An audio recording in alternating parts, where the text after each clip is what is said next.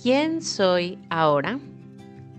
En el episodio de ayer hablamos de la confianza en una misma y cómo ésta se intensifica y luego se disminuye como parte natural de la vida.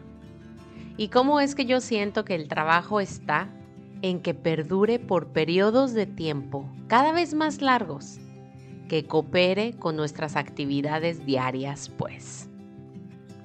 El día de hoy quiero hablar de otro valor o virtud que he aprendido este año a que vive en mí fluctuando. Estoy hablando de la aceptación. Y es que aquí siento una línea muy delgada porque la he llegado a confundir con el conformismo. Y si bien me conoces, yo tengo una idea de que esto tiene una connotación de víctima y no es algo con lo que me guste resonar. Del otro lado de la línea se encuentra la aceptación radical, aquella en la que no existe duda alguna de que esto es lo que toca en este momento, en este espacio, con estas personas. Y por ello es que he visto a la aceptación transitar por todo el espectro. Pues han habido momentos de pereza, de aletargamiento, de hacer nada. Útiles sin duda y también momentos de presencia, actividad disciplinada, mucho fluir cual pez en el agua. Considero que uno de los factores fuertes que alteran el sentir aceptación es la tan conocida y famosa necesidad del control. Y justo hablando de aceptación, quiero hoy contigo aceptar que el control es parte del juego también que estará conmigo presente en el viaje y que mi único trabajo es no permitirle que conduzca, solo que sea un pasajero más. Acepto que mi necesidad de tener todo bajo control viene de un sentimiento más profundo de terror a la incertidumbre. Sin embargo, si nos ponemos honestos aquí, nadie, absolutamente nadie tiene el futuro comprado o inclusive podemos alinearnos con el pensamiento de que el futuro ni siquiera existe. Por ende, la presencia, el mantenerme en el aquí y el ahora, es uno de los mejores amigos de la aceptación.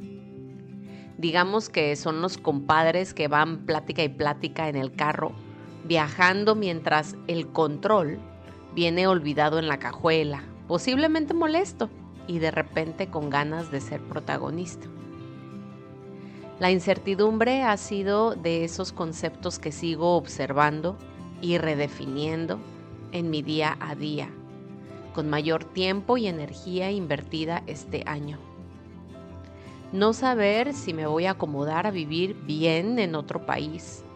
No saber si me va a ser suficiente el dinero para el estilo de vida acá no saber cuándo iré a ver a mis papás y si solo será una visita o si ya me regresaré de nuevo a vivir allá, no saber qué hacer profesionalmente hablando, no saber si mi relación de pareja está lista para convivir día a día durante un tiempo indefinido, no saber si tendré amistades, relaciones profundas estando acá, en fin, creo que siempre ha estado presente la incertidumbre en la vida de todos. Solo que para mí este año la he visto con más claridad y eso me ha hecho consciente de lo pesada que puede ser si la sigo viendo con frecuencias bajas, como algo negativo. Y es aquí donde entra la aceptación en juego. Aceptar que la incertidumbre es, que el querer controlar todo está, que la duda aparece.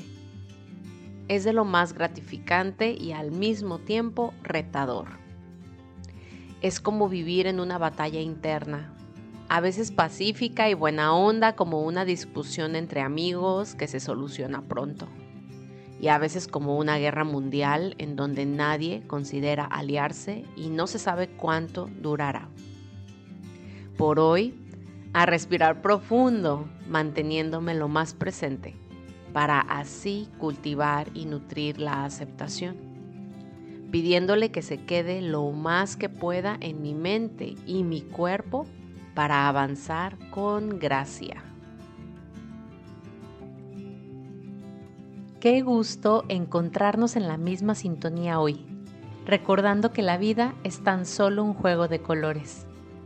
Agradezco de corazón tus comentarios a lo que hoy has escuchado, por lo que puedes contactarme a través de un mensaje por Instagram y unirte a nuestro canal de difusión en la misma aplicación para seguir en armonía. En la descripción de este episodio te dejo el enlace directo. Gracias también por compartir este y todos tus episodios favoritos, así como regalarme tu evaluación en la plataforma de audio en la que me escuchas. Bendiciones infinitas.